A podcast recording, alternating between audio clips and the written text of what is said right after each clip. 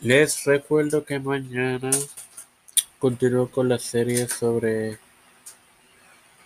Juan Carvino, al igual que el próximo martes con la de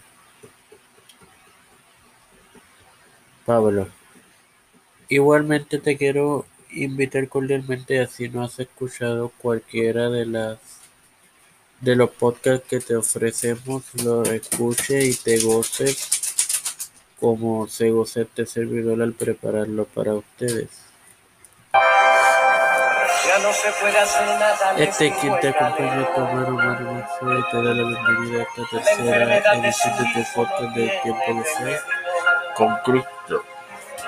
Hoy continúo con la serie de Pablo y e empiezo las implicaciones teológicas de su conversión. Antes de empezar, en como vimos en, los pasados cinco episodios de este podcast, la diferencia entre los diferentes relatos eh, de, de este hecho en la vida de Pablo, a su vez, como, como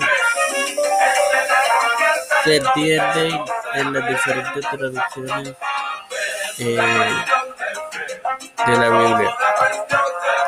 De otra parte, ahora bien, la conversión del apóstol, pese a sus intenciones de eliminar completamente el cristianismo, se ve como una prueba de la gracia divina, sin ninguna caída tan profunda que la gracia no pueda descender a ella, y ninguna altura tan elevada que la gracia no puede llevar al pecador a ella.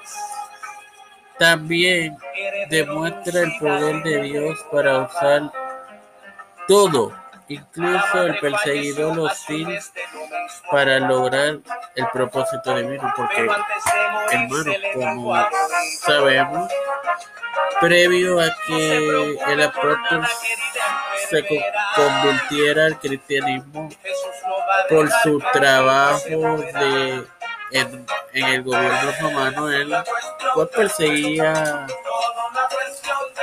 a los hermanos cristianos de, la antigüedad que luego se convirtieron en sus hermanos también.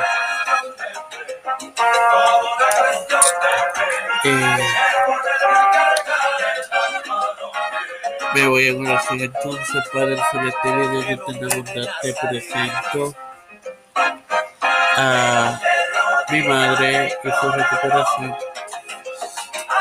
José Rueda Quiñones, Estefanía Hernández Báez, Alexa Costa Arroyo, Yabrani Segarra Almeida, Edwin Figueroa Rivera, Edwin Trujillo Torres, Eliana Baello, Isabel Pérez Figueroa,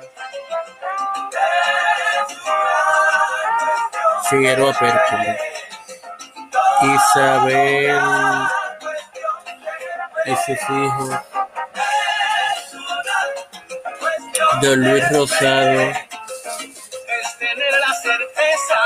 los pastores Raúl Rivera, Víctor Colón, Félix Rodríguez Smith y sus familias, Pedro Pérez Urrutia, Rafael Hernández Montañez, José Luis del Santiago, Jennifer González Colón, Joseph Biden Jr., Nancy Pelosi, Kamala Harris, todos los líderes eclesiásticos y gubernamentales internacionales. Todo esto en nombre Lo he pedido humildemente en el nombre del Padre, del Hijo y del Espíritu Santo. Amén. Bendiciones, hermanos. Le cuento, Padre, que anoche Cristo vino a sanarme.